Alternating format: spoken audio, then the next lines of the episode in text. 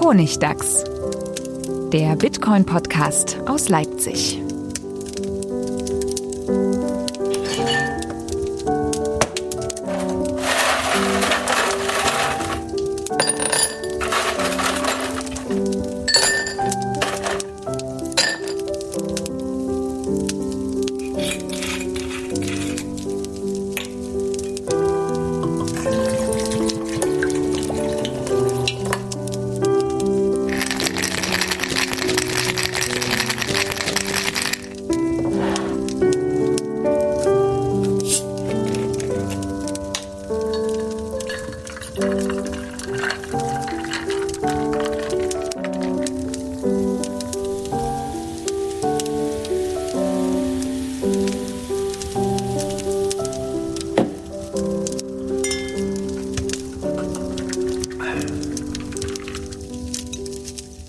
Willkommen zum Honigtags, Folge 72. Diesmal in altbewährter und erweiterter Runde der Honigtags Bitcoin Podcast aus Leipzig und mal wieder aus der Welt. Ich darf begrüßen hier zusammen. Also ich bin da, Friedemann. Hallo Stefan, du bist da. Hallo.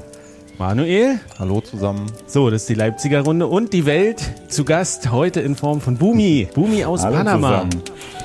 Hi, freut mich hier zu sein.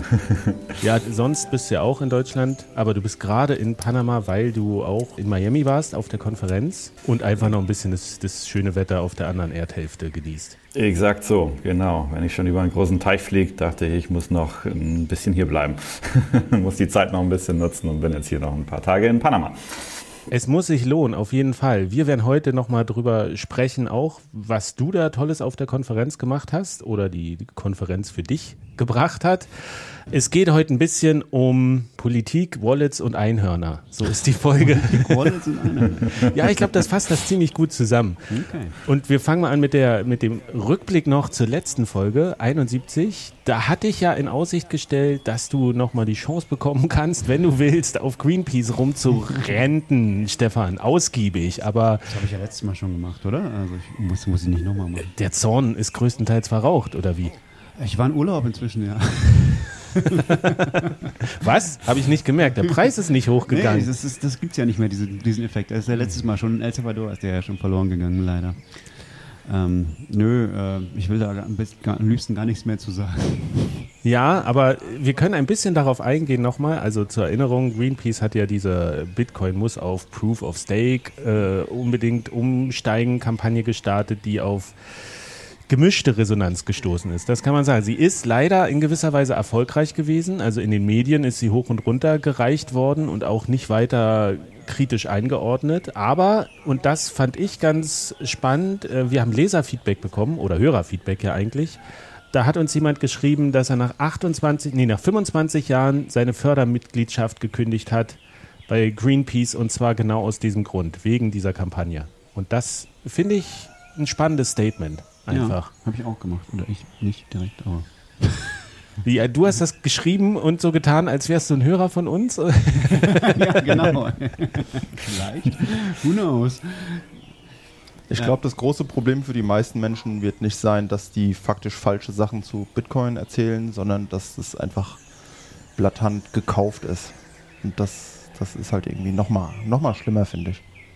Man kann dumm sein, aber wenn man bösartig und korrupt ist, dann finde ich das noch schlimmer.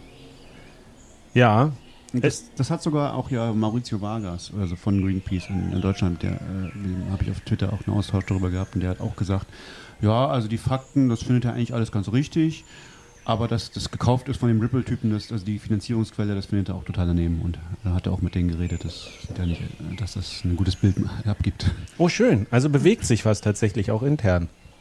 Hoffentlich, man kann hoffen, ja, wer weiß. Naja, es ist ja so, da kommt die Kritik, stößt die auch auf offene Ohren oder prallt die so ab, weil man die Bitcoin-Community, das sind ja alles nur Shitstürmer und so, könnte man sich ja auch einfach äh, ja, dagegen abschirmen, aber ich finde es gut, wenn, wenn da tatsächlich was stattfindet.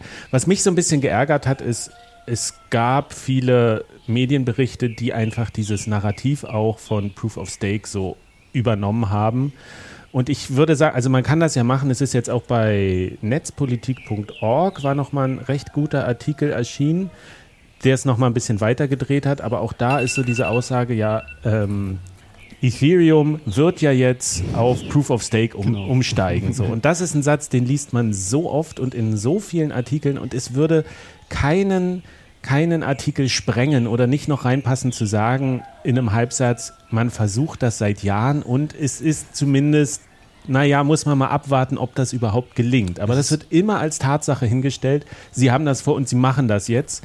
Und das finde ich einfach, das ist so dieser kleine Schritt. Daran erkennt man vielleicht noch ein bisschen ein Stück besseren Journalismus und da den einfacheren Journalismus, dass man sagt, es ist halt, ja, es ist ein Versprechen, aber es ist halt ein sehr, sehr andauerndes Versprechen jetzt schon seit einigen Jahren. Es ist übrigens ja auch schon wieder verschoben worden. Ist es? Ja. Auf, auf nicht mehr dieses Jahr? Äh, Auf jetzt irgendwie ähm, zweite Hälfte dieses Jahres oder so, so ungenau. Also, vorher gab es, glaube ich, einen ganz klaren Datum, 1. Juni oder Juli oder sowas. Und jetzt ist schon wieder irgendwie, ähm, na, irgendwann noch dieses Jahr wahrscheinlich. Das ist ungefähr so wie ähm, Fusionsreaktoren kommen in 20 Jahren und dann sind alle Energieprobleme der Welt gelöst. Genau. Und das Perpetuum mobile. Es wäre schön. Du, du lachst so, Bumi. Was ist deine Meinung dazu? Ja, ich fand, es ist verschoben worden so, ne? Also ich verfolge schon gar nicht mehr, äh, wie oft das schon verschoben worden ist. Und jedes Mal dachte ich, okay, vielleicht kriegen sie es jetzt nächstes Mal wirklich hin, aber irgendwie passiert es nie. Und inzwischen verfolge ich es nicht mal mehr. Also ich habe es gar nicht mehr mitbekommen, dass es verschoben worden ist. Okay, okay. Also das ist der Stand. Was aber tatsächlich interessant war, und da sind wir schon bei dem eigentlich zweiten Thema und dem Folgethema, was uns jetzt seit einigen Episoden schon begleitet, die Politisierung von Bitcoin. Da kam nämlich dieser Artikel von Netzpolitik.org, der recht gut war, wo sie interne Dokumente veröffentlicht haben, die zeigen, wie hinter verschlossenen Türen zwischen Beamten, vor allen Dingen schwedischen und deutschen wohl, darüber gestritten wird oder das vorangetrieben wird, Bitcoin komplett zu verbieten. Also zur Einordnung, das ist jetzt nicht diese EU-Parlamentssache, wo es um den Proof of Work geht.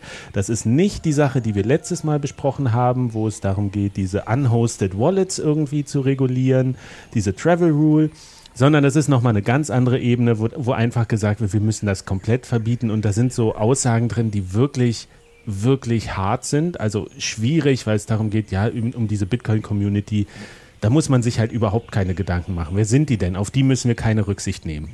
So, und das ist Sagen so. die wortwörtlich. Ja, ja. äh, Man weiß nicht genau, wer es sagt. Da ist so, sind so geschwärzte Sachen drin. Aber es ist vom November oder so, ne? Also ich, ich glaube, es ist schon auch eher vor der äh, EU Proof of Work Debatte gewesen und quasi, also da kommt das vielleicht ein bisschen her, könnte man, so rum könnte man es vielleicht sehen, oder?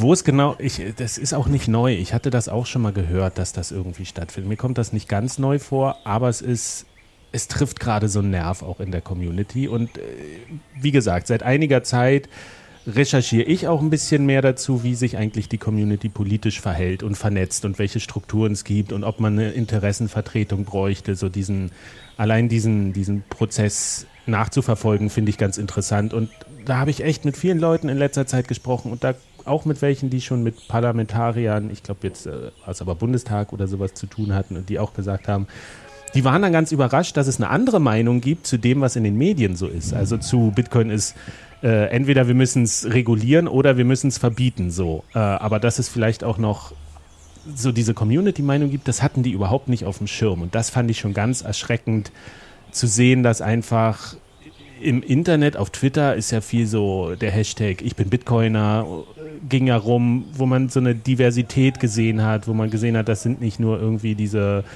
äh, Bitcoin-Millionäre, sondern Leute, die irgendwie was, eine politische Meinung haben und sich einsetzen und Projekte machen und äh, mit denen man reden kann, aber es verpufft so. Es kommt überhaupt nicht auf der anderen Seite an und das finde ich persönlich sehr schwierig.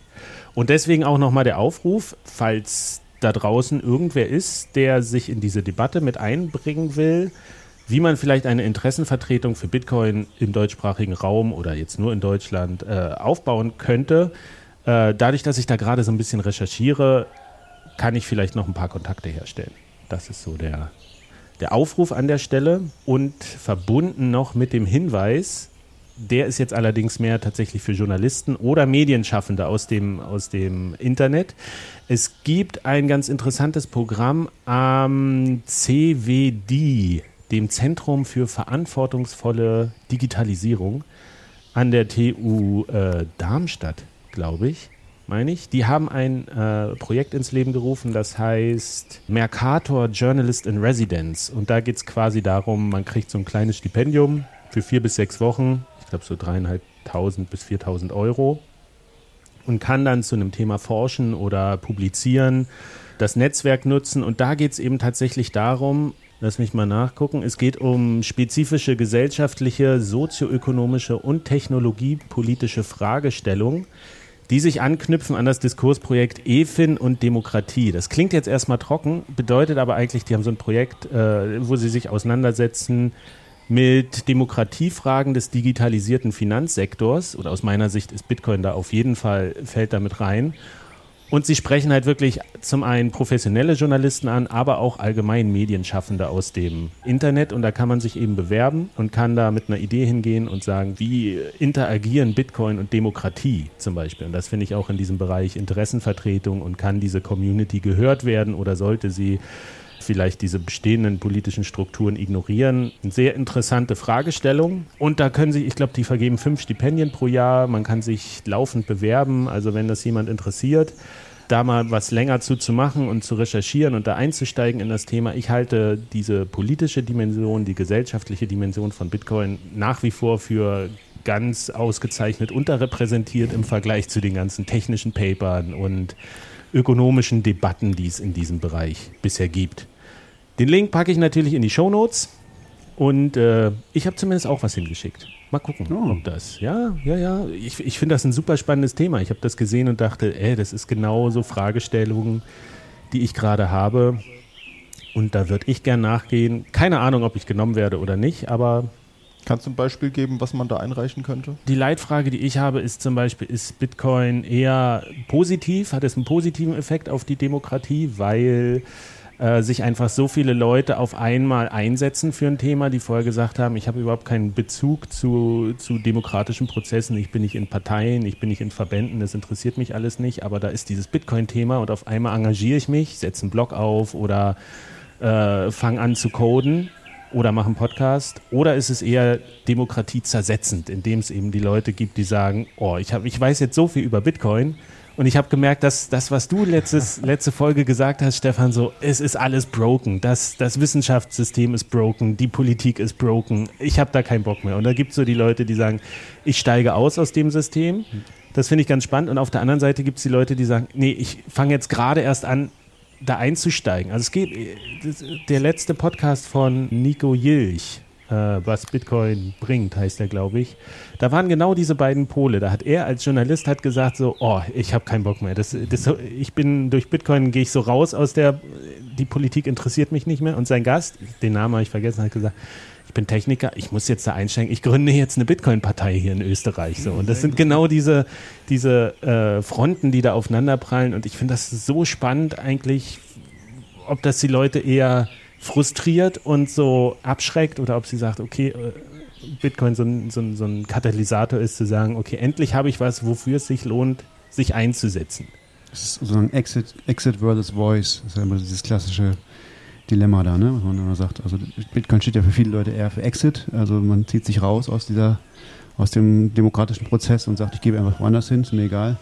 Und, aber man kann natürlich auch Voice wählen und sagen, okay, gerade dieses Thema ist mir so wichtig, dass ich innerhalb des, des Systems sozusagen versuche, was zu ändern. Ja. ja, ja. Ich weiß nicht, du bist eher Exit? So ich bin im Moment mehr auf Richtung Exit, ja. Wie ist bei dir, Manuel? Oh, also tendenziell. Das, das Ganze hat mich schon, das Bitcoin-Thema hat mich so ein bisschen radikalisiert, dass ich irgendwie stärkere Meinungen und dass ich mich mehr aufrege. Aber ich bin auch schon mehrmals so ein bisschen verzweifelt. Also, ja, es ist schwierig. Auf der Kippe also. Also, Ignorance is Bliss. Das auf jeden Fall. auf jeden Fall. Wie ist bei dir, Boomy? Exit oder Voice? Tendenziell. Du bist in Panama, oder? Sag das nicht an. Aber er will ähm, zurückkommen. Ja, ähm, aber ich bin schon eher ein bisschen auf der Exit-Seite. Ja, also ich glaube, was ich halt das Spannende finde, ist so diese Motivation, Alternativen zu bauen.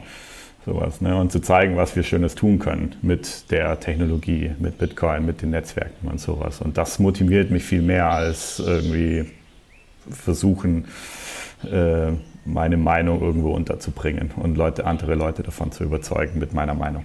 Aber interessanterweise ist das ja eine Form auch von demokratischem Engagement, indem du irgendwie offene Software programmierst und baust. Es ist halt wirklich das finde ich ja an Bitcoin auch so spannend. Es, es, eröffnet so eine neue Klasse von Betätigungsfeld im, im, politischen Bereich, was halt vorher nicht so zugänglich war. Weil, also klar, auch Open Knowledge und sowas, das ist auch alles politisch und da kann man auch was bauen. Aber gerade wenn man auch dieser These folgen will, äh, Geld regiert die Welt und wir haben auf einmal so ein offenes Geld und können mit diesem Geld anfangen, unsere gesellschaftlichen Ideen auch umzusetzen, dann ist das ja wirklich eine neue Klasse von von politischem Engagement, die aber, glaube ich, auch noch in keiner Forschung oder Kategorisierung so richtig sich wiederfindet und deshalb wahrscheinlich auch noch nicht so wahrgenommen wird. Mhm. Das ist ja diese Cypherpunk-Idee, ne, eigentlich. Also das ist, diese Idee ist ja von, von Cypherpunks Right Code, ne? Also die, die machen, schaffen halt irgendwie Fakten, aber nicht in einem direkt politischen Prozess, aber es ist auch nicht Exit in dem Sinne, dass man sagt, naja, ich gehe woanders hin, sondern es ist irgendwie, naja, ich verändere mir die Realität selber durch Code. Ne? Es ist schon irgendwie eine, neue Art von, von Gestaltung. Ja, ja ich, ich fand das insofern interessant. Vor ein paar Jahren habe ich mal so eine Broschüre gefunden, Engagiere dich oder Demokratie oder war das Jubiläum vom Grundgesetz und da standen so 100 Wege drin, dich für die dich für die Demokratie zu engagieren. Ich dachte so, oh, puh, Partei eintreten, ja, nee, muss jetzt alles nicht sein. Aber irgendwo Punkt 27 oder sowas, starte einen Blog. Und dann dachte ich so, hä, ich habe einen Blog. Bin ich jetzt? Also scheinbar mache ich jetzt irgendwas. Und klar, es ist auch dieses, ich äh, kommuniziere mit, mit anderen Leuten in der Gesellschaft, wir tauschen uns aus über Ideen, Meinungen und das ist ja wirklich Teil des demokratischen mhm. Prozesses jetzt. Die ursprüngliche Idee, jetzt nicht so, wie man es, äh, ähm, also einfach das, dass Leute sich frei austauschen können über ihre De Ideen und was einbringen können. Und das finde ich, unter dem Aspekt finde ich, äh, eigentlich jeder, der Bitcoin nutzt, engagiert sich politisch, weil er damit was ausdrückt. Allein eine Bitcoin-Transaktion zu machen, ist ja ein Statement in gewisser ja, Weise. Es ist, ich glaube, es, es, gibt so diesen Begriff der direkten Aktion. Ich glaube, das ist, glaube ich, so ein äh, anarchistisches Konzept.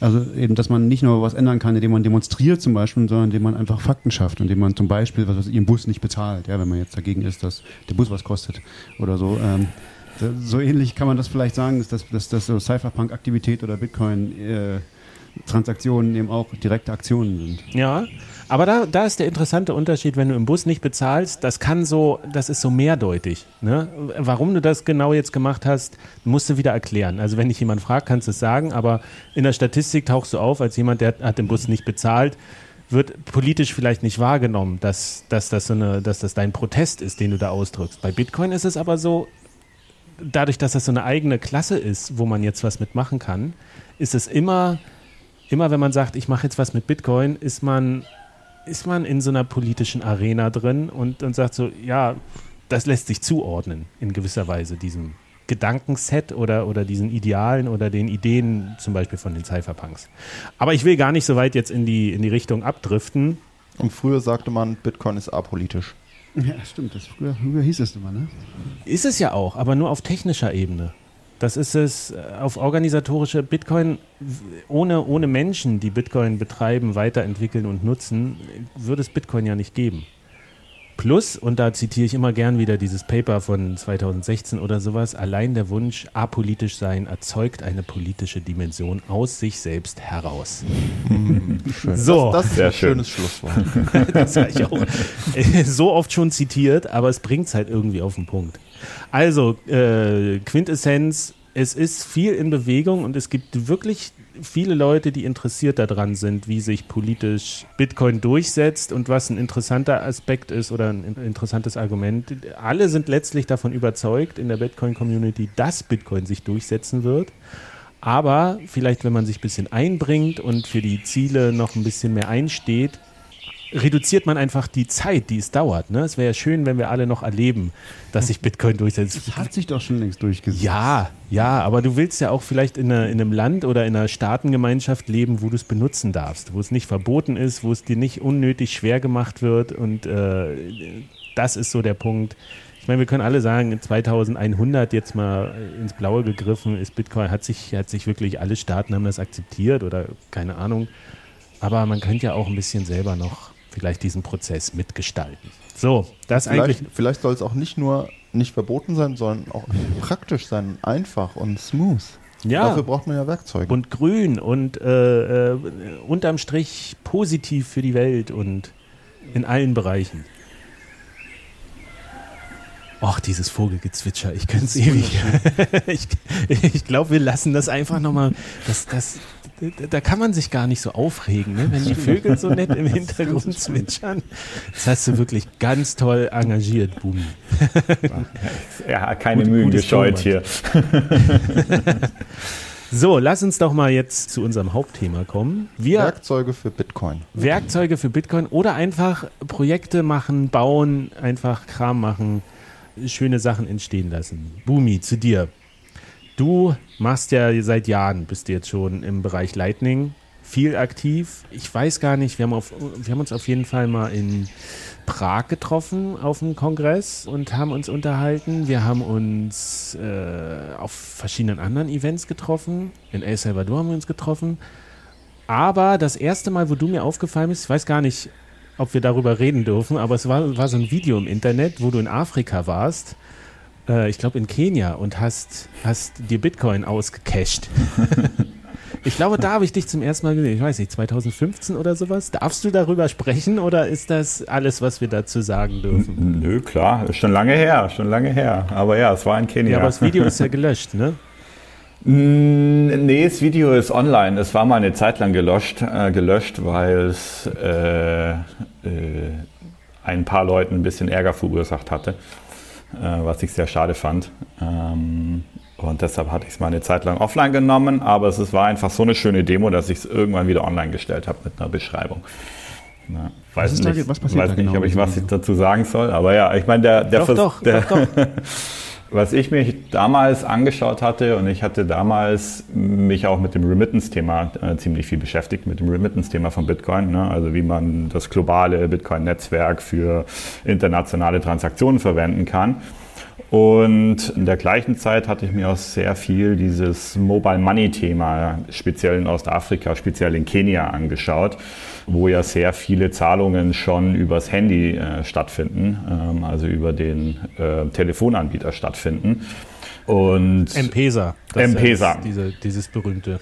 das berühmte M-Pesa, genau, was ich äh, sehr, sehr faszinierend fand. Und ähm, auch Gibt es das eigentlich immer noch, E-Pesa? Das gibt's auf jeden Fall noch, ja, ja. Also ich war jetzt leider schon länger nicht mehr in Kenia, ähm, aber auf jeden Fall, ja. Ich, da hat sich auf jeden Fall auch einiges weiterentwickelt. Ähm, es war ja immer auch mit einem Feature-Phone benutzbar über USSD-Codes, ne, dass man so einen Code eingeben kann und dann kann man das äh, da verschicken. Ich glaube, inzwischen gibt's auch Apps und so weiter. Kenne mich gerade zum aktuellen Stand nicht wirklich aus. Ähm, aber es war damals schon so, dass, glaube ich, irgendwie also über neu, weit über 90 Prozent der, der Bevölkerung äh, war da angemeldet und es hat eine signif- von, vom Volumen her, ich weiß die Zahlen leider nicht mehr genau, vom Volumen her einen signifikanten Betrag vom GDP eigentlich äh, ausgemacht, der über, äh, über M-Pesa, die Transaktionen über Pesa gemacht wurden. Und was das halt auch ist, was man da nicht vergessen darf, äh, es hat bei mir eine Zeit lang gedauert, bis ich das verstanden hatte, ist, dass das diese Zahlungsströme von äh, Safaricom einzig kontrolliert werden. Ne? Das ist halt eigentlich das private Unternehmen, was die äh, Zahlungen da kontrolliert und bei jeder Transaktion an sich auch mitverdient und äh, so eigentlich eine gewisse Monopolstellung eigentlich auch entstanden ist. Und das war auch damals das Problem, äh, was ich gemacht hatte, war halt äh, zu schauen, okay, wie kann man das mit Bitcoin integrieren? Also wie kann man Bitcoin-Transaktionen an M-Pesa zum Beispiel schicken? Hatte dafür einen kleinen WhatsApp- und Telegram-Bot ge gebaut, wo ich über Telegram an eine M-Pesa-Telefonnummer mit Bitcoin, also eine Bitcoin, äh, ein paar Satoshis hingeschickt habe. Und das hatte damals Safaricom irgendwie mitbekommen und fand das nicht sehr toll. Und die haben so diese Brücke, diesen Zahlungsanbieter, den ich da auch verwendet hatte, um diese, diese, diese, diese, das API an sich in M-Pesa rein, das hatten die abgeschalten. Was natürlich zu Hause zur, zur Folge hatte, dass viele äh, Firmen, die darauf angewiesen waren, das nicht mehr nutzen konnten, was ich sehr schade fand. Und, und Du hast das System problematisch war. gekillt, sozusagen. Ich habe das System leider so ein bisschen gekillt. Das ist jetzt ein bisschen übertrieben wahrscheinlich, aber zumindest hatte das Leuten Probleme verursacht. Ne? Weil ein, eine random Person von irgendwo ein random äh, Video ins Internet gestellt hatte. so. Kann ja nicht einfach jeder irgendwie auf die API So. zugreifen. kann. ja, also das ist. Es, ich glaube, das Problem war mehr, dass gezeigt wurde, was man machen kann. So gar nicht, was es genau ist, weil ich meine, das Produkt, das war ja nicht wirklich ein Produkt. Das ist ja immer noch so, dass es eigentlich einen Exchange benötigt. Ne? Du musst immer vom Bitcoin-Netzwerk, vom wie kommen die Satoshis in die lokale Währung. Äh, das kann man ja nicht einfach technisch machen oder sowas. Das heißt, es war an sich ja bei mir nur eine Demo. Ne? Ich habe jetzt hier zwei Körbe gehabt, wo ich hier ein bisschen Bitcoin drin hatte und hier ein bisschen lokale Währung Schilling hatte und die dann ausbezahlt hat, wenn irgendwie der Bitcoin-Korb gefüllt wurde. Und das ist ja jetzt nicht ein Produkt, was man irgendwie anbieten kann. Ja, deshalb fand ich das ein bisschen schade, dass sie nur wegen einem Internetvideo solche, ja, so weit gegangen sind. Aber es zeigt auf jeden Fall, was so Monopolstellungen an sich auch ausmachen. Ne? Und ja, was da das Problem ist. Genau. Stimmt, das habe ich mir gar nicht überlegt damals, dass, dass die quasi in der Position waren, wo Meta, also Facebook, hin wollte. Und wo er dann die ganze Welt aufgeschrien hat, was, aber dann nehmen, nimmt eine private Firma uns unser Geld weg und Ja. unsere Geldschöpfung und Geldhoheit. Das Ja. war damals schon, das ist damals schon passiert. Genau, auf jeden Fall. Genau, das ist da eigentlich organisch entstanden und ich meine, ich fand das am Anfang, fand ich äh, gerade das Mobile Money super toll, weil es natürlich Leuten Zugang zu einem Finanzsystem irgendwo auch gibt, die sonst äh, den Zugang nicht hätten, weil ich nur noch ein Handy benötige eigentlich. Ne? Aber der Zugang findet dort halt über den Telefonanbieter statt und der hat die Kontrolle dann darüber. Ja, und das ist genau wie du sagst. Ne? Das ist äh, wird da so ein bisschen ähm, übersehen. Auf jeden Fall war das Video aber sehr äh, imposant, weil das war ja, wann war das, 2015 oder sowas? Also es war auch noch lange vor Lightning. Und du bist da so eine staubige Straße entlang gelaufen und hast dein, dein Telefon in die Kamera gezeigt und hast gesagt, hier, ich schicke das jetzt los und bist dann zu so einem Money-Teller, wie heißen die, diese Geld, diese privaten Leute oder diese kleinen Shops, wo man das sich dann auscashen kann, das, das Guthaben und hast dir da quasi die echten Banknoten gezogen und das war, das war halt noch in so einer frühen Phase von Bitcoin, wo man, wo, wo M-Pesa war immer auch das Beispiel, was man genannt hat damals in den Artikeln und das, das war einfach sehr, sehr plastisch. Das war so, war so schön, dass da jemand das einfach gebaut hat und gesagt hat, okay, guck mal, kann man tatsächlich machen und nicht nur dieses theoretische, ja, schaut mal, wie viele Leute es auf der Welt gibt, die müssen irgendwie Geld verschicken und lass, let's use Bitcoin und Ja. so.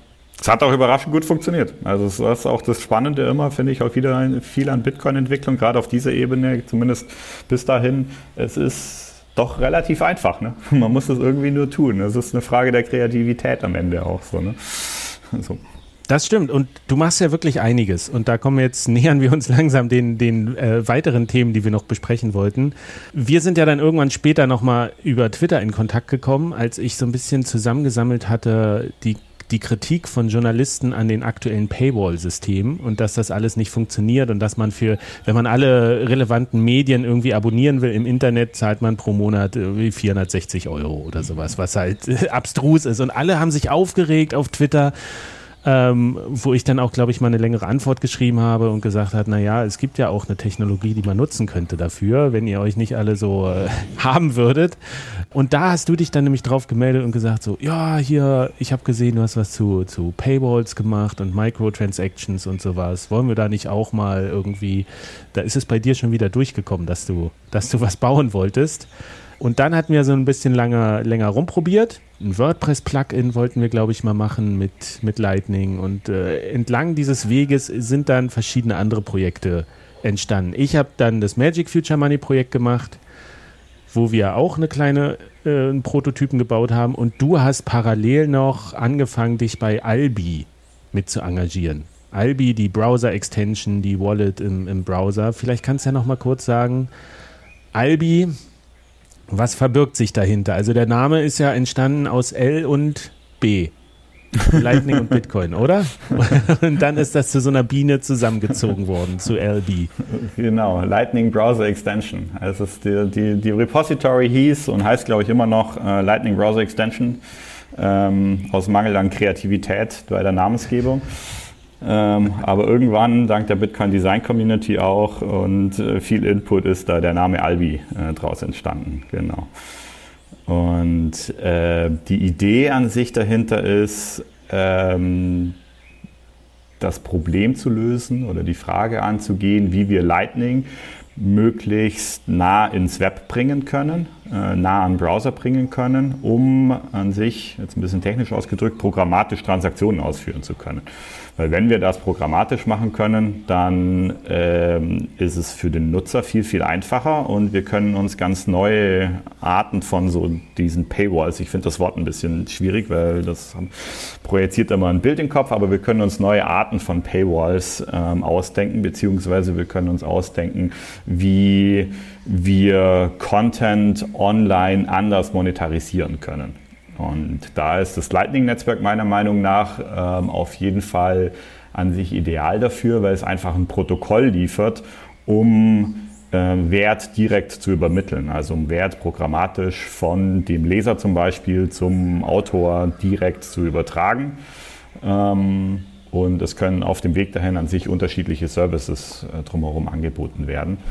Ähm, und das ist an sich bisher halt nicht möglich, weil bisher übertragen wir immer Informationen. Ne? Ich muss mich irgendwo einloggen, ich muss mich bei PayPal einloggen, ich muss mich mit eine Kreditkarte einloggen und so weiter. Und es müssen auch immer beide Seiten sich irgendwie auf, einen, auf die Bezahlmethode einigen, ähm, was schon sehr, sehr viele Leute an sich auch global gesehen äh, sehr, sehr viel ausschließt. Ne? Also wir hatten jetzt gerade von Kenia gesprochen. Wie kann ich einen Autor in Kenia zum Beispiel äh, für einen Artikel bezahlen. Das ist an sich de facto prinzipiell unmöglich. Ähm, aber mit Lightning, äh, dadurch, dass wir ein Protokoll haben, ähm, wird es an sich möglich. Und das ist so das grobe Thema, wo sich ähm, Albi mit auseinandersetzt.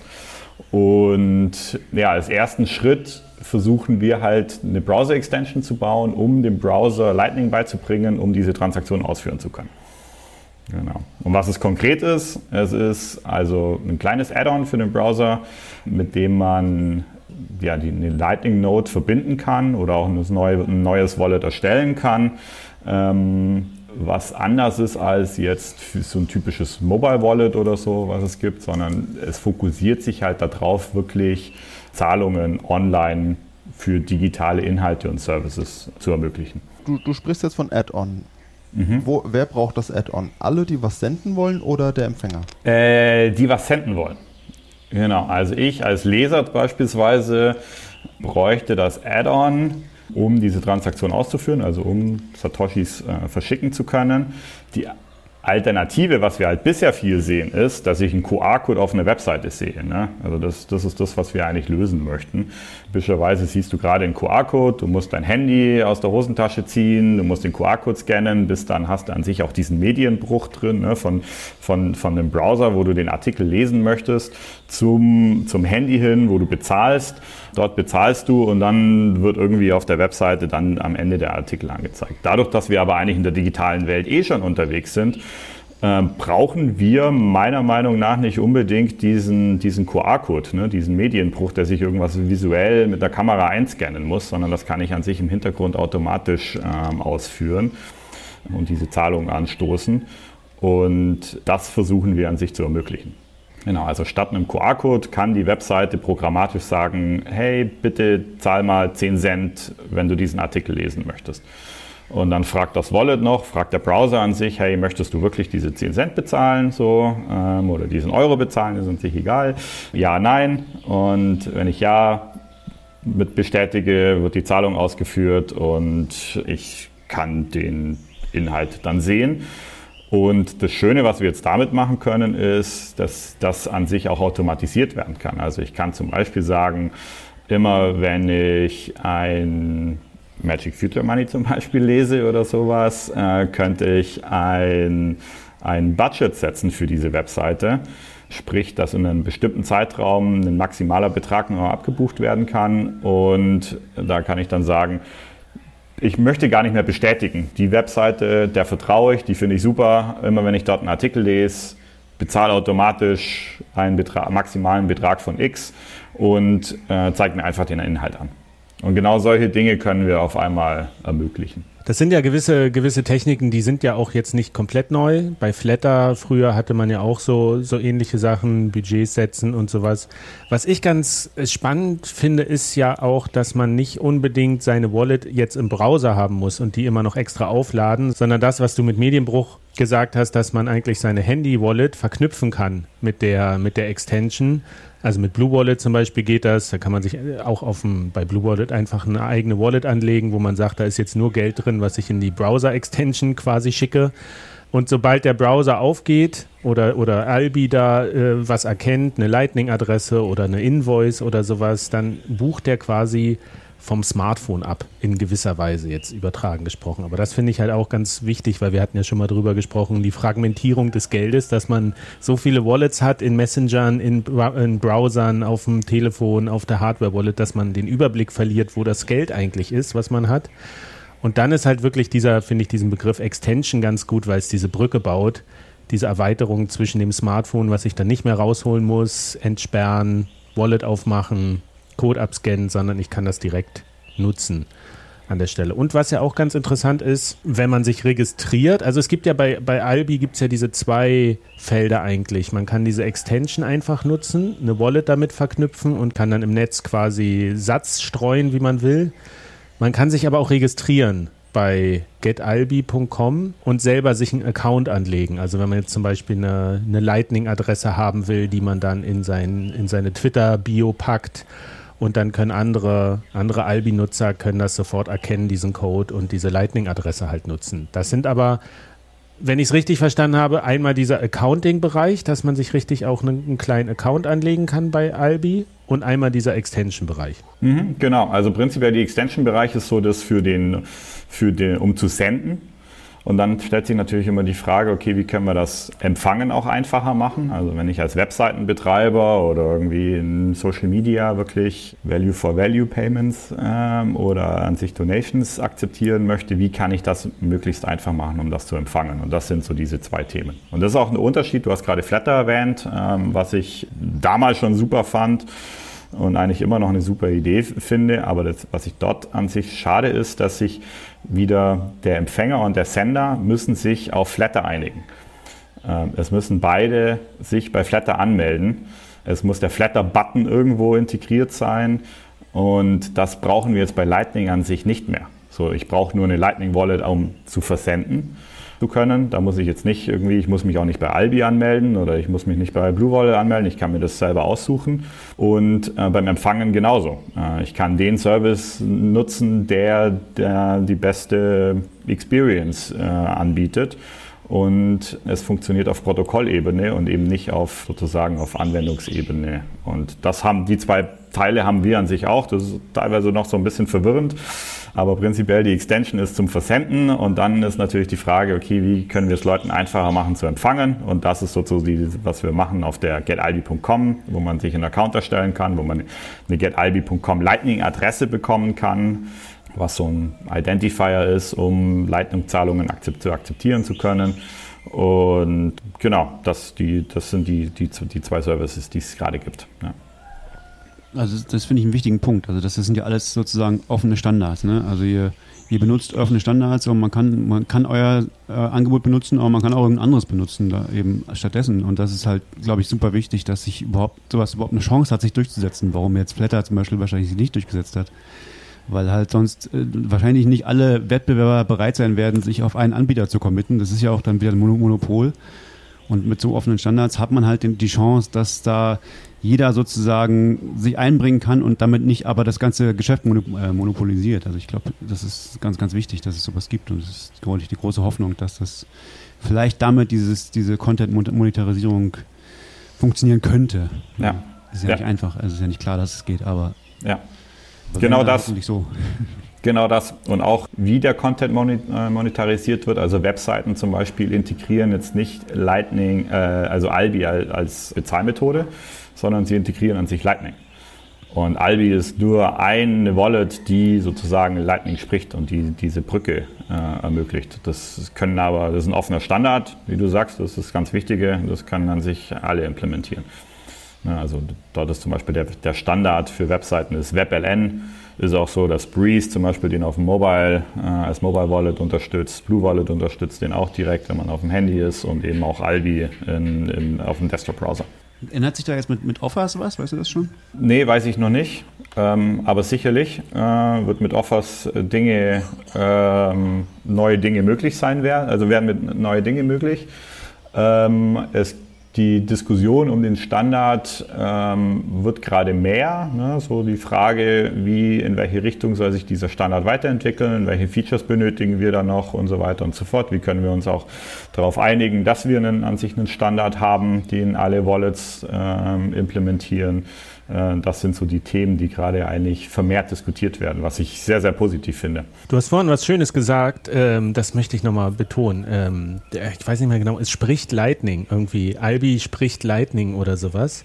Und ich glaube, dass äh, deine Wallet oder das Programm spricht Lightning. Ich finde, das, das finde ich eine total bildhafte Beschreibung dafür, dass es eigentlich, dass es eigentlich dieses Protokoll im Hintergrund ist, auf was man nur zugreifen muss das ist so die Übersetzung für Lightning Ready oder sowas, was man manchmal so auf äh, Werbeprodukten oder ist, äh, auf Englisch würde man das so nennen, aber etwas spricht spricht Lightning. Aber da sind wir schon ein bisschen beim Thema, warum ich das auch so ausführlich erklärt hatte mit den Accounts auf der einen Seite und der Extension auf der anderen Seite bei Albi. Denn wir haben ja bei Magic Future Money jetzt auch in den letzten Jahren äh, gebastelt und zusammengearbeitet. Wir hatten ganz ursprünglich aus unserer ersten Idee ein WordPress-Plugin zu bauen, womit man so eigene äh, Paywalls irgendwie machen kann, die man auch lustig konfiguriert mit ganz vielen Kriterien. Hatten wir als, als die Magic Future Money Seite gestartet ist, so, so eine kleine Spielerei, dass man so einen Kaffee oder einen Apfel oder ein Bier schicken kann. Äh, einfach auf ein Icon klicken und dann öffnet sich sowas und das hat schon prima funktioniert. Das, das, da hatten wir so ein bisschen rumgespielt damit. Aber dann während des Prozesses, als das Buch entstanden ist und sich herausgestellt hat, dass nur 30 Geschichten in das Buch, in das Magic Future Money Buch rein können, aber es eigentlich noch viel mehr Geschichten gibt, die, die durchaus wert sind, gelesen zu werden, ähm, hatte ich, glaube ich, die Idee, dass wir gesagt haben, komm, lass uns die doch noch online veröffentlichen. Und dann bauen wir noch was, äh, wie man den Autorinnen und Autoren einfach über Lightning Geld schicken kann. Und das hat, es klang so einfach, die Idee, und so schnell umzusetzen. Ja, ist doch schon alles fertig. Die Autoren sind da, die Geschichten sind da, Lightning ist ja, da. Ja, na, das, das war der Vorteil tatsächlich, weil wenn du immer anfängst und sagst, komm, wir wollen hier mit Paywalls rumspielen und sowas, du brauchst ja irgendwie Content, der wert ist, dafür zu bezahlen. Oder irgendwie, du musst ja erstmal was haben, was du veröffentlichen willst und was du auch nicht verstecken willst hinter einer Paywall und so. Und da war halt die Gelegenheit, dass wir gesehen haben, okay, hier sind noch ganz viele Geschichten Vielleicht haben ein paar Autorinnen und Autoren Lust, die einfach zur Verfügung zu stellen. Wir bauen ein kleines Tool auf die Website und das Schlimmste, was denen passieren kann, ist, sie kriegen ein paar Satoshis geschickt. So, sie haben ansonsten keine Arbeit mehr und den, den Rest machen irgendwie wir. Und da haben wir ganz lange jetzt hin und her gebastelt, aber, und das ist das Schöne, was ich jetzt eben sagen kann, dieses, diese Spielerei, diese, dieses kleine Kunstprojekt, äh, diese Proof of Concept, wie man es auch immer nennen will, das ist jetzt online. Es gibt jetzt nämlich auf magicfuturemoney.de gibt es die, die, die Unterseite Online-Geschichten. Da gibt es insgesamt 23 neue Geschichten, die bisher noch nicht veröffentlicht wurden. Also neues Futter für alle, die ihr Buch schon durchhaben. Ja. Hm, muss ich gleich mal loslesen. Ja, kannst du loslesen. Es, ich habe, wir haben es ausgerechnet, 333 Minuten kannst du damit lesen. Also, also ein kluger Algorithmus halt. es ist wirklich einiges. Und wir haben uns halt überlegt, wir wollen die nicht hinter einer Paywall verstecken. Die sollen erstmal prinzipiell frei sein für alle. Aber haben dann so eine so eine Box gebastelt, die jetzt mittlerweile trägt sie den Namen Einhornbox, weil man kann das, das magische Magic Future Money Einhorn beschwören damit. Und das, das Prinzip ist eigentlich ganz simpel, aber ich finde, wir haben da ein paar schöne Sachen gefunden. Also unter der Geschichte hat man immer eine Box. Äh, am Ende, da ist ein, ist ein Autorenfoto drin, da ist ein bisschen Hintergrund, wer hat die Geschichte geschrieben und was ist vielleicht die Inspiration gewesen. Und es gibt halt diese, diese Lightning-Integration, und die ist eigentlich, sind das zwei Sachen. Zum einen hat man so einen, so einen Schieberegler. Mach doch mal auf. Zeig mal. Wie, hast du keinen eigenen Rechner? man hat so einen Schieberegler, wo man quasi bewerten kann, so eine Geschichte. Und der Schieberegler verändert sich. Das ist so ein bisschen die Spielerei, wo auch wieder der Grafiker, der die ganze Website gestaltet hat, sich ein bisschen ausgetobt hat. Wo wir erst überlegt haben, wie setzt man das denn zusammen, so eine Geschichte? Was für Bewertungs- Bewertungsmöglichkeiten gibt. Wir haben da lange diskutiert, Bumi. Ne? Wir haben auch gesagt, macht man Zähler für wie viel Geld ist schon eingegangen oder wie oft wurde eine Geschichte schon, hat die quasi schon was bekommen. Und das sind aber alles so, da kriegst du so, naja, warum hat die eine jetzt so viel Geld und die andere hat aber ganz, mit ganz vielen ein Satoshi-Zahlungen könnte man irgendwie äh, vorgaukeln, dass das hier so ein, äh, dass da ganz viele Zahlungen eingegangen sind. Das haben wir dann alles weggelassen und haben uns quasi auf so einen Schieberegler geeinigt, der sich verändert, je höher man die, die Satzzahl setzt, die man, die man schickt. Das geht los hier bei, also 1000 Satoshi ist das Minimum und dann, äh, da kriegt man so eine, so eine Space Kauri Muschel. Das ist der Schieberegler durch die Geldgeschichte und dann, wenn man höher geht, ab 3000 Satz gibt es halt so eine, so eine kleine römische Goldmünze in Space. Ab 5000 Satz kommt ein komischer Fiat-Schein ab, warte mal, ab 8000 Satz, da wird es dann schon elektrisch mit, Bitcoin. Äh, mit Bitcoin und Lightning, was so in Space geht. Und na, wer, ne, wer den Regler ganz auf Maximum schiebt, der kriegt dann halt das bunte Einhorn. 10.000 Satz. Ja, ja, ja, es ist halt, aber auch da musst du ja überlegen, welche Stufen machst du in so einen Schieberegler rein und sollen die Leute das selbst einstellen. Und naja, das ist auf jeden Fall die erste Hälfte, dass man so sagen kann, im Prinzip, ich, ich bewerte diese Geschichte oder ich erhöhe den, den Beitrag, den ich schicken kann. Und das Zweite ist, es gibt, es gibt ein Textfeld, da kann man noch eine Nachricht schreiben an den Autoren. Und das kostet nochmal 5000 Satz. Also so. Maximum insgesamt ist 15.000 Satz. Und das wird halt alles, auch diese Nachricht wird erst übermittelt, wenn man diese Lightning-Transaktion macht. Wenn man dann nämlich auf Bezahlen geht, dann öffnet sich diese, so ein Pop-up-Fenster, wo dann der QR-Code drin ist, es sei denn, man hat die äh, Albi-Extension. Dann kann man das gleich ausprobieren. Wenn man die wegklickt, sieht man halt eine, äh, eine Lightning-Invoice. Und erst damit kann man diese Nachricht wegschicken. Und das finde ich zum Beispiel eine schöne Spielerei, dass man sagt, wir schicken den Leuten die Nachricht direkt in die Wallet rein. Also die äh, kommt tatsächlich als, als äh, Beschreibung in der Invoice oder so mit? Oder wie, wie, wie, wie wird diese Nachricht verschickt? Bumi, das musst du erklären. Die kommt aber als Beschreibung in die Invoice äh, mit und es ist aber, also da dahinter ist an sich Ellen URL und da kann man einen Kommentar mitschicken. Ah, ja. So, also. also. es ist eigentlich ein bisschen wie bei diesen Juggernaut oder wie das äh, diese diese Payment Lightning Payment äh, ja nee, Lightning oder? Messenger Systeme. Waren die nicht auch die so? Das sind glaube ich Keysend oder sowas. Ah, okay. Da gibt es verschiedenste äh, Technologien. Ja, genau. Ja. Ich habe das Ganze mal mit meiner Wallet ausprobiert, nicht mit der Extension. Und den Kommentar, den ich geschrieben habe, das stand dann auch bei mir in der Wallet als ausgehende Transaktion. Aber es steht dann auch bei dem Empfänger in, in der Wallet sozusagen, kommt es dann an. Ja, also. Cool. Ja. Aber wer es eben nicht sehen kann, sind wir als Drittpartei, ne? wir, wir haben noch keine Möglichkeit, also ich, ich sowieso nicht, weil ich habe das nicht gebaut, aber äh, als, als äh, The Man in the Middle kann man das nicht sehen, oder? Als Magic Future Money kann man es nicht sehen, nee. nee. Also es ist so eigentlich auch so eine kleine, kleine Privatsphäre-Spielerei. Ich, ich, kann, ich kann ja auch, also ich weiß nicht, ob du das kannst, aber ich kann auch nicht sehen, wie viel Geld irgendwie eine, eine Autorin oder ein Autor jetzt schon bekommen hat. Das ist alles, das muss ich mal irgendwann später abfragen, aber es ist, es ist halt auch das Schöne, zu, zu 100 Prozent geht alles tatsächlich an die, die ähm, Verfasser der Geschichten.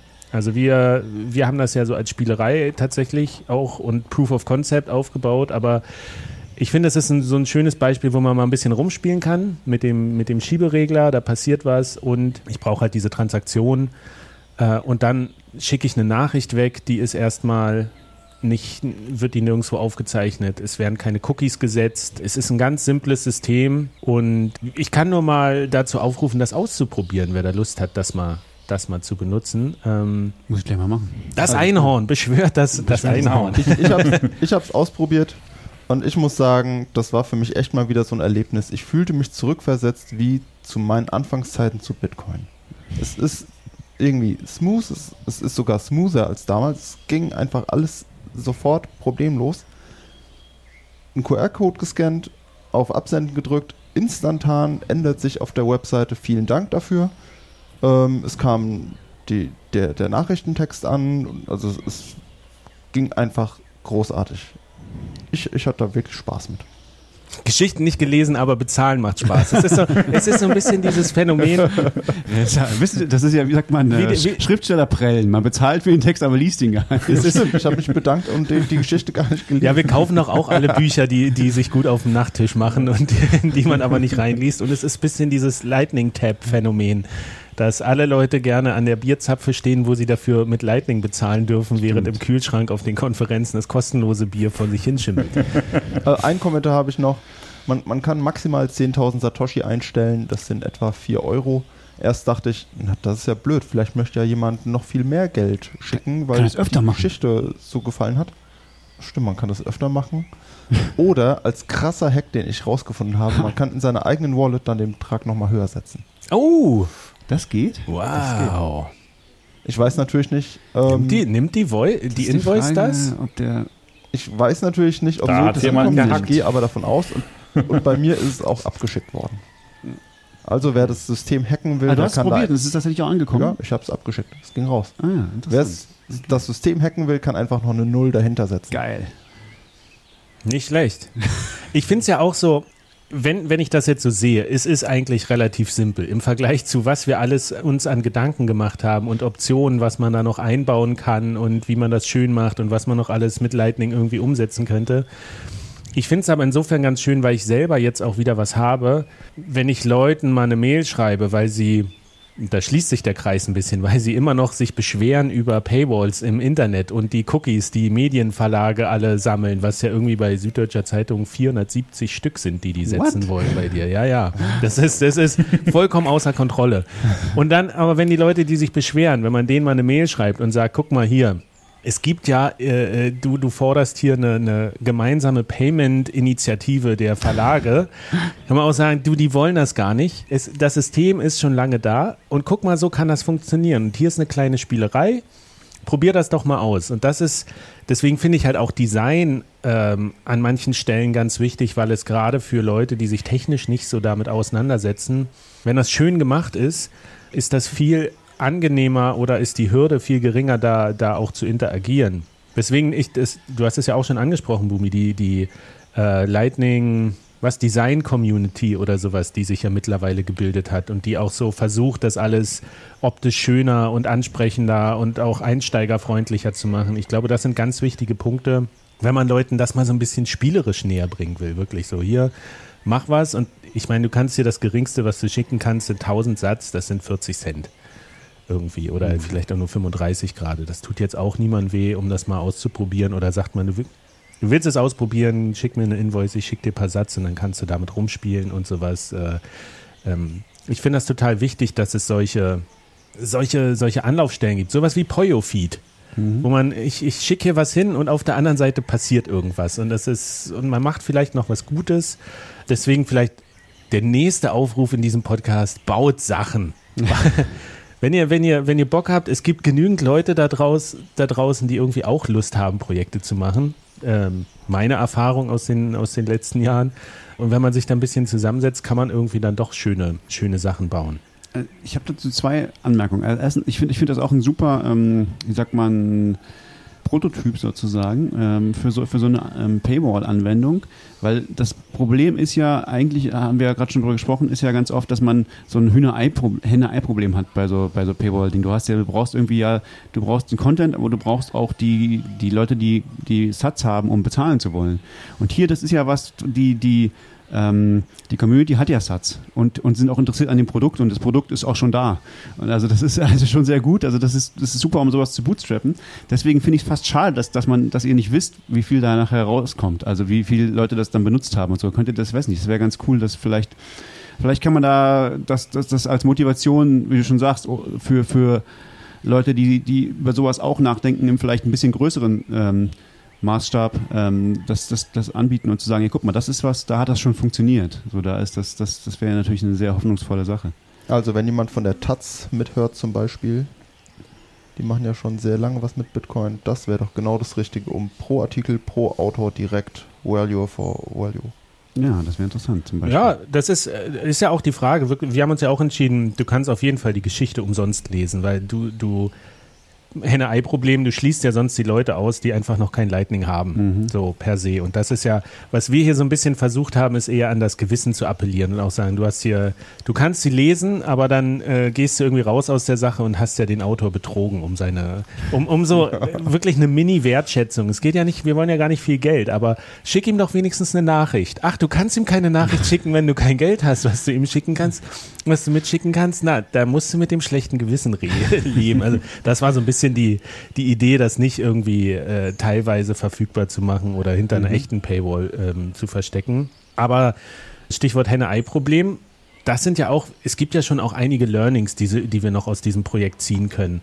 Weil wir haben, wie du gesagt hast, es gibt die Community, die hat das Geld. Es gibt jetzt hier so ein Tool, wo man mit rumspielen kann. Aber was eben die Henne oder je nachdem das Ei war, ist, wir haben die ganzen Autoren, die halt keine Ahnung davon haben, die eventuell noch überhaupt keine Bitcoin-Erfahrung haben und die musste ja quasi in die Lage versetzen, äh, das auch annehmen zu können diese, ja. diese Satoshis und die dann weiter zu verwenden und dass sie die nicht verlieren und was halt der ganze Rattenschwanz an Informationen ist, den du so hast, wenn du dich zum ersten Mal mit Bitcoin beschäftigst.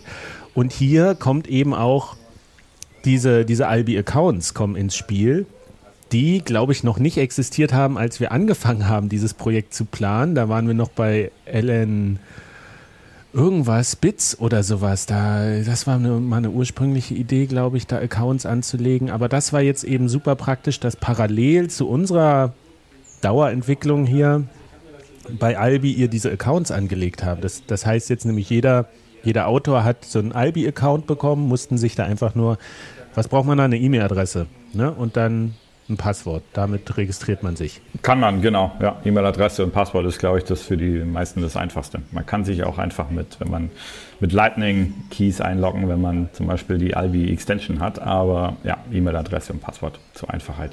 Genau, und dann gab es, also ich habe mir das so überlegt, wie machen wir das? Du kannst halt diese Albi Extension oder Get Albi ja sehr komfortabel mit Blue Wallet verbinden.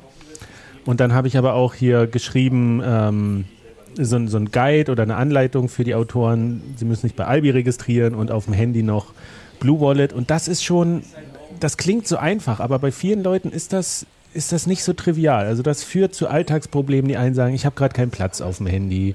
Die anderen sagen, ich nutze das so ungern. Kann ich das nicht alles nur im Browser machen? Und äh, da so eine, ein also das ist so ein bisschen der Fluch auch davon. Das, was wir besprochen haben, dass dass es so ein offenes System ist und du kannst dir quasi die Lösung bauen, die du, die du selber nutzen willst, weil nutzt, nutzt du halt diese Wallet auf dem Handy oder hast deinen eigenen Node oder Extension oder nicht oder sowas, ist halt auch, du kannst nicht so einen einfachen Weg beschreiben, wie es wie es funktioniert, so, weil du kannst es auch anders machen oder mhm. hier oder so oder da und das war tatsächlich sehr schwierig, weil ich auch mir war das nicht bewusst, dass in dem Moment, wenn ich die Blue Wallet mit dem Albi-Account verknüpfe, die Blue Wallet im, in dem Sinne gar nicht eine eigene Wallet ist, sondern nur das Terminal, mit dem ich auf die Wallet in dem Account zugreife. Also das, die wird dann die Zahlungsinfrastruktur, ich kann dann senden und empfangen darüber, aber sie verknüpft sich mit dem Albi-Account, wo eigentlich die Satz liegen. Die liegen nicht auf der,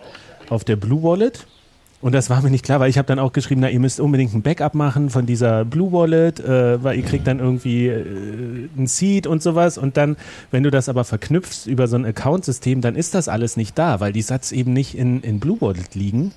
Was mich auch einiges an Gehirnschmalz gekostet hat, das rauszufinden und äh, weiter zu kommunizieren. Aber ich finde das äh, trotzdem interessant, wie das verknüpft ist.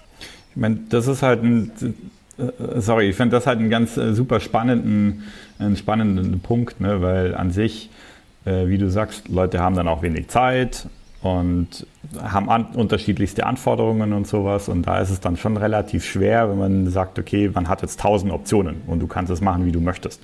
So, weil dann kommt man auch dazu, dass man jetzt Leuten auf einmal was ganz, ganz anderes erklären muss, wie Blue Wallet funktioniert oder wie ein Mobile Wallet funktioniert oder wie Lightning funktioniert und was ist eine Lightning-Adresse und so weiter und so fort. So, ne, da, da, das, das ist ja schon relativ viel, wobei man ja eigentlich nur möchte, dass, äh, dass sie ein paar Satz empfangen können. Und ich glaube, das ist schon eine Herausforderung. Aber da finde ich zum Beispiel auch wieder das Spannende an dem offenen Netzwerk, weil wir können den Leuten jetzt an sich äh, einiges abnehmen und sagen, okay, ihr habt da einen Account, re registriert euch einfach, wir machen das für euch.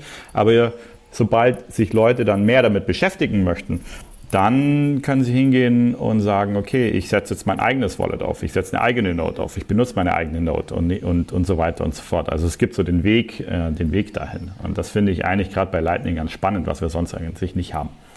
Ja, aber es ist eine große Herausforderung, so, ne? weil man die Leute überzeugen muss und äh, das macht man natürlich am einfachsten, wenn man sagt, okay, hier Schritt 1, Schritt 2, Schritt 3 und du bist fertig. Ähm, und ihr müsst nicht irgendwie komplett alles neu lernen, was ihr, was, was ihr, was ihr sonst schon, äh, was ihr noch nicht kennt und ähm, was natürlich ein großer Aufwand ist. Also da wäre ich auch super gespannt auf das Feedback der Autoren und Autorinnen. Ob was rankam an, an einfach an Geld, ob sich der ganze Aufwand für die da quasi gelohnt hat, was die Experience ist, ob es viele Nachrichten gab, viele kleine Zahlungen, viele große Zahlungen ob sie es nochmal benutzen würden, ob es überhaupt funktioniert hat. Ob sie ihren Albi-Account verloren haben in der Zwischenzeit. das sind ja so, ja, wirklich. Also, ich glaube, da muss man in alle Richtungen gucken. Es ist halt ein großes Experiment. Und ich war echt dankbar, dass so viele gesagt haben: Ja, machen wir irgendwie mit. Weil ein bisschen was mussten sie schon machen. Sie mussten ihr Profil anlegen und meine ständigen E-Mails lesen und meine Korrektur-E-Mails und, und all das. Aber es haben es sind auch welche ausgestiegen noch in so. dem Prozess, die auch gesagt haben, boah, jetzt muss ich noch das hier machen und das hier machen. Am Anfang hieß es nur die Geschichte äh, zur Verfügung stellen und sowas. Das ist jetzt aber ganz schön viel Arbeit.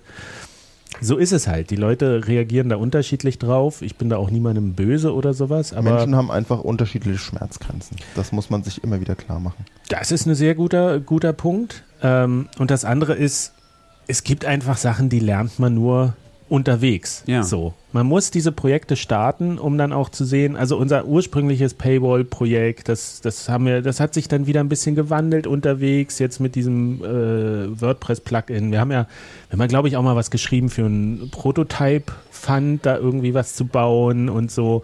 Das ist da, irgendwas entwickelt sich da draus. Und ich finde das eigentlich ganz schön, wie die, die Früchte dieser jahrelangen Rumexperimentierarbeit jetzt es ist so eine einfache kleine Box, aber ich finde sie sehr schön und ich bin ein bisschen stolz darauf und ich freue mich halt, was zu haben, worauf man verweisen kann und was genau das, was du gesagt hast, Bumi, diese, diese, diese kleinen Schritte sind.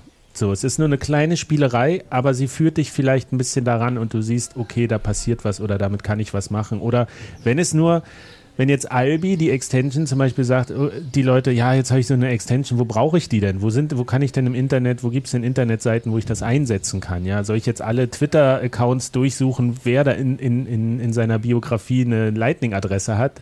Das ist ja auch frustrierend, wenn man dann wieder sagen kann, okay, auch für diese Extension gibt es jetzt eine Seite, da kannst du es einfach ausprobieren, wenn du es willst. Äh, und so, so, so befruchtet sich ja dieses ganze Ökosystem gegenseitig, eben auch mit solch kleinen Projekten, weil das ist jetzt nichts, was irgendwie Preise gewinnt. Mannshohe Trophäen, Bumi. Äh, es gibt da dieses tolle. Wo, wo ist sie eigentlich? Wo die ist die Trophäe? Trophäe? Wir haben nur gesehen auf Twitter, Albi, du warst ja auch in Miami, das wollten wir noch aufklären auf der Bitcoin äh, 2022 und es gibt da ein Foto, Ihr habt Albi präsentiert äh, im Wettbewerb und habt eine mega große mannshohe Trophäe abgesahnt mit ja. dem ersten Platz oder sowas. Ich dachte erst, naja, so groß ist die Trophäe jetzt auch nicht. Eigentlich eine normale Trophäe halt auf so einem riesen Ständer. Ach nee, Moment, das ganze Ding, was? Das ganze Ding ist die Trophäe. Ach du Scheiße. Ja.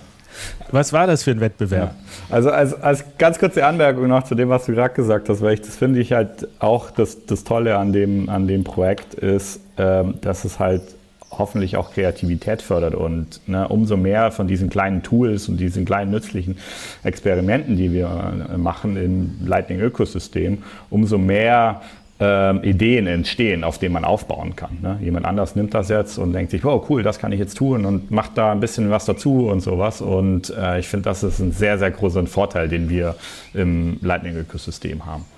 Sowas, ne?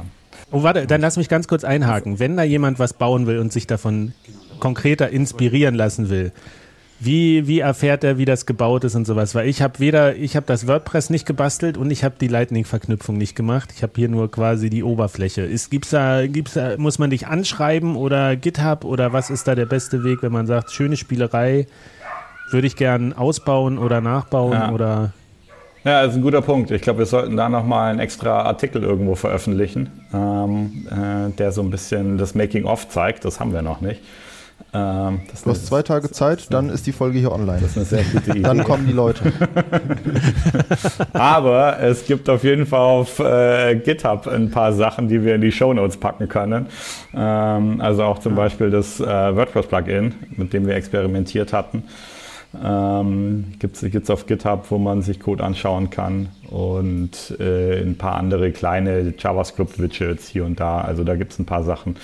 Ähm, aber ich glaube, wir sollten das Making-of machen. Ich weiß nicht, ob wir es in zwei Tagen schaffen, aber, aber, das klingt aber super. Also ich finde nicht nur Making-of, sondern eben, eben, auch eben auch sowas finde ich wichtig, was, was du erzählt hast, äh, Friedemann, dass die äh, die Erfahrung ja. mit den, mit den äh, Content Creators und so. Und das sind ja auch Dinge. Wie spricht ja. man die an? Wie ja. kann man das an die kommunizieren? Das sind Sachen, die sind halt sehr viel schwieriger jetzt äh, als Source Code äh, darzustellen, sondern man muss ja. die irgendwie, aber trotzdem sind es Dinge, die man lernt und es wäre gut, dass ja. man, dass nicht nur du die gelernt hast, sondern ja. vielleicht noch jemand anderes daraus lernen kann. Das ist ein guter Punkt, ja. Wobei hat, hat äh, nicht dokumentieren nicht in Bitcoin eine, eine große Tradition? das stimmt, ja. das äh, würde ich auch sagen. Ah, doch, doch, das müssten wir wirklich, das müssten wir wirklich nochmal auf. Das hatte ich noch gar nicht so auf dem Schirm, aber jetzt, wo wir darüber reden, ist es, ist es natürlich weil das sind so, das kann man immer nur antizipieren, wie die Leute darauf reagieren und man denkt so, ja, die rennen einem ja die Bude ein, wenn man sagt, komm, du kriegst dir kostenloses Geld. ähm, aber dass das natürlich auch mit Skepsis, ich glaube, einer ist auch ausgestiegen, weil sie gesagt hat, nee, ich das mit dem Stromverbrauch oder sowas. Ah. Ich will damit nichts zu tun haben. Das mhm. ist ja so eine, wusste gar nicht, wo ich mir auch dachte, du machst hier bei einem Wettbewerb mit, wo ganz klar von Anfang an wird kommuniziert, dass da Bitcoin auch eine Rolle spielt, weil es ist das mega Preisgeld gewesen und jetzt nach anderthalb Jahren fällt dir auf, dass du Bitcoin so scheiße findest. Das dann ist ein bisschen wie Elon Musk. Der bisschen irritierend. der sich erst Bitcoins für anderthalb Milliarden kauft und dann merkt er, dass es auch Strom verbraucht. Ja. Aber zur wichtigen Frage nochmal zurückzukommen. Wo ist diese mannshohe Trophäe ja. gelandet und wie hast du die jetzt mit in Panama oder ist die zerlegt und in kleinen Teilen per Frachtflugzeug wohin überhaupt unterwegs? Ja, also wir haben äh, zum Hintergrund ja, auf der Bitcoin 2022 hier in Miami war, äh, waren wir als Albi eingeladen auf irgendeiner Pitch Stage, um das Projekt vorzustellen. Ähm, da gab es verschiedene Kategorien und ähm, Moritz hat dort Albi präsentiert und hat dort einen Preis gewonnen, den Pitch gewonnen. Und dafür gab es ja einen wirklich sehr großen Pokal. Das war auch alles. Ne? Es gab nur diesen Pokal, aber der ist auch so, American, American Style äh, ziemlich groß. also auf jeden Fall der größte Pokal, den ich äh, jemals gesehen habe. Ähm, und äh, ist auf jeden Fall auch ein Problem, weil ich bin auch nur mit Handgepäck unterwegs und da passt der nicht rein. Also der ist, ja, also der wurde auseinandergebaut und Teile davon. Also äh, der obere Teil, der, den hat Moritz mitgenommen. Und ich habe noch ein paar Sternchen, so kleine Sternchen hier in meinem Rucksack eingepackt. So, ja. Und ansonsten wurde es auf dem okay. Foto dokumentiert, so dass das natürlich die schöne Erinnerung ist. Und, ja. Aber äh, das habe ich mich auch noch gefragt. Albi ist ja auch eher dezentral natürlich organisiert. Ne? Hier sind ja mehrere Leute, die da dran arbeiten. Wo stellt man dann so eine Trophäe hin? Oder vielleicht kannst du auch noch mal ein bisschen sagen, wie Jeder viele Leute sind bei Albi? Kann man da noch mitmachen? Sucht ihr noch Leute für bestimmte mhm. Bereiche oder sowas? Vielleicht kannst du das mhm. noch mal ein bisschen ja. elaborieren. Mhm. Also ja, das haben wir auch äh, gesagt und haben wir auch mit einigen gesprochen, weil das ist auf jeden Fall das Problem ne, von Remote-Teams äh, ganz im Allgemeinen, die kein Office mehr haben, wo packt man dann solche Sachen hin, die alle betrifft? Ne? Wo packt man irgendwie die Fotos hin vom, I don't know, von der Weihnachtsfeier oder, oder eben solche Pokale, wenn man kein Büro mehr hat? Ähm, ja, das ist äh, ein Problem. Und ähm, wer alles mitmacht, ja, äh, Albi ist erstmal ein Open Source Projekt. Also die Albi Extension ist ein Open Source Projekt. Wir haben montags immer äh, einen, einen Call, einen Community Call, ähm, so ein Update Call, den wir machen. Ich glaube 15 Uhr CET. Steht auf GitHub auf jeden Fall. Und was ich ganz cool fand, ist, ich glaube vor zwei Wochen oder so, dort hatten wir gefühlt fast alle Zeitzonen drin. Also wir hatten irgendwie in China jemanden, ganz im, äh, im Osten, und in der Westküste in USA jemanden. Also jemand ist sehr früh aufgestanden und jemand ist sehr spät ins Bett gegangen, ähm, äh, was ganz cool war. Ja, was ja auch sehr schönes Feedback ist. Also wenn jemand lang aufbleibt dafür oder sehr früh aufsteht dafür, ist auf jeden Fall ganz cool. Aber ansonsten, ja, ich glaube, die meisten Infos findet man auf, auf GitHub. Äh, ich weiß gar nicht, es gibt, glaube ich, gerade irgendwie 20 Contributor oder sowas, die Code contributed haben, aber auch äh, dann Leute, die äh, Guides contributed haben oder Guides dafür schreiben oder Ideen dafür schreiben. Also wir haben ein Feedbackboard, feedback.getalbi.com. Äh, das füllt sich sehr, sehr gut. Ähm, also es ist echt auch cool zu sehen, was äh, dort an Ideen entstehen. Und wir sind aber auch gerade im Prozess, an sich eine, eine Company drumherum zu bauen, äh, mit dem Ziel natürlich, okay, wie kann man das, ich sag's immer so ein bisschen sustainable machen. Ne? Also wie, äh, was für Services können wir drumherum anbieten in dem größeren Bereich äh, Online, äh, Monetarisierung von digitalen Gütern, sage ich jetzt mal, Gütern und Services, um dann auch äh, eine Finanzierung zu haben für die, für die Entwicklung und für die Weiterentwicklung von dem Open Source Projekt. Und äh, wir suchen natürlich auf jeden Fall immer mindestens Ideen, mindestens Feedback. Äh, also jedes Learning ist irgendwie ist wichtig. Aber natürlich dann auch, wer Lust hat mitzuprogrammieren oder irgendwie mitzugestalten, ist äh, sehr, sehr willkommen. Es gibt ein Bounty-Programm, was auch von der 21-Community zum Beispiel teilweise gesponsert ist oder ein großer Teil davon ist gesponsert, äh, der Bounties von der 21-Community, äh, was man im Wiki findet. Ja, aber somit ist jeder willkommen, der sich mit dem Thema auseinandersetzt und auch nur Ideen hat oder nur irgendwie dazulernen möchte, was man damit tun kann. Also ich finde, das muss man wirklich nochmal betonen. Albi ist eine quasi ein Finanzdienstleister oder so eine Art Zwischenhändler, aber eben nicht. Es ist ein Open Source Projekt. Es ist nicht PayPal. PayPal sieht fast genauso aus. Man kann einfach Geld schicken. Albi ist quelloffen. Jeder kann es selbst benutzen. Es gibt keine Firma. Man muss niemanden bezahlen. Und es arbeiten Leute am offenen Code daran. Das ist schon bemerkenswert. Ja, genau das. Genau das. Ja, ist alles Open Source. Das ist äh, einfach ein bisschen, bisschen Source Code ist auch dementsprechend nur Software. Nur Software in Anführungszeichen. Ne? Aber deswegen kann man nur empfehlen, jedem und jeder das einfach mal auszuprobieren. Gibt es für Chrome-basierte und für Firefox auf jeden Fall die Extension, habe ich gesehen. Damit sollten die meisten schon mal, wow, nicht schlecht. sollten schon mal abgedeckt sein. Aber, und aber nur für äh, Desktop, nicht für ähm, äh, Mobile. Nur für Desktop, genau, nur für Desktop. Ähm, Mobile mal schauen, da, das ist auf jeden Fall immer die Frage, die wir auch bekommen. Ähm, ich meine, das Ziel, was wir ja haben, ist an sich diese User Experience zu verändern, um Content online zu bezahlen. Und ja. im Desktop ist das halt natürlich, dass ich im Browser, ne, dem, dem Browser, was wir vorhin gesagt haben, die, ne, die, die Lightning-Sprache beibringen. Äh, die User Experience auf dem Handy ist halt natürlich oft eine andere. Da habe ich vielleicht irgendwie eher eine speziellere App oder ich muss die Apps eh wechseln. Ne? Ich habe einen Browser und ich muss eh wechseln in den Wallet rein, weil der Screen ein ganz anderer ist und so weiter und so fort. Also da gibt es andere User Experience Challenges, die wir noch nicht angegangen sind. Äh, was sicherlich in der Zukunft kommt. Ne? Auch da, falls da jemand Ideen hat, wie das aussehen könnte, ist das natürlich, äh, wäre das natürlich super und willkommen, weil viele Leute natürlich Dinge auf dem, ja, auf dem Handy wirklich auch die Geschichten lesen oder viele Dinge online auf dem Handy konsumieren. Aber ja, wir haben uns jetzt erstmal auf den, auf den Desktop äh, fokussiert, um da zu schauen, okay, wie kann die User Experience da anders sein.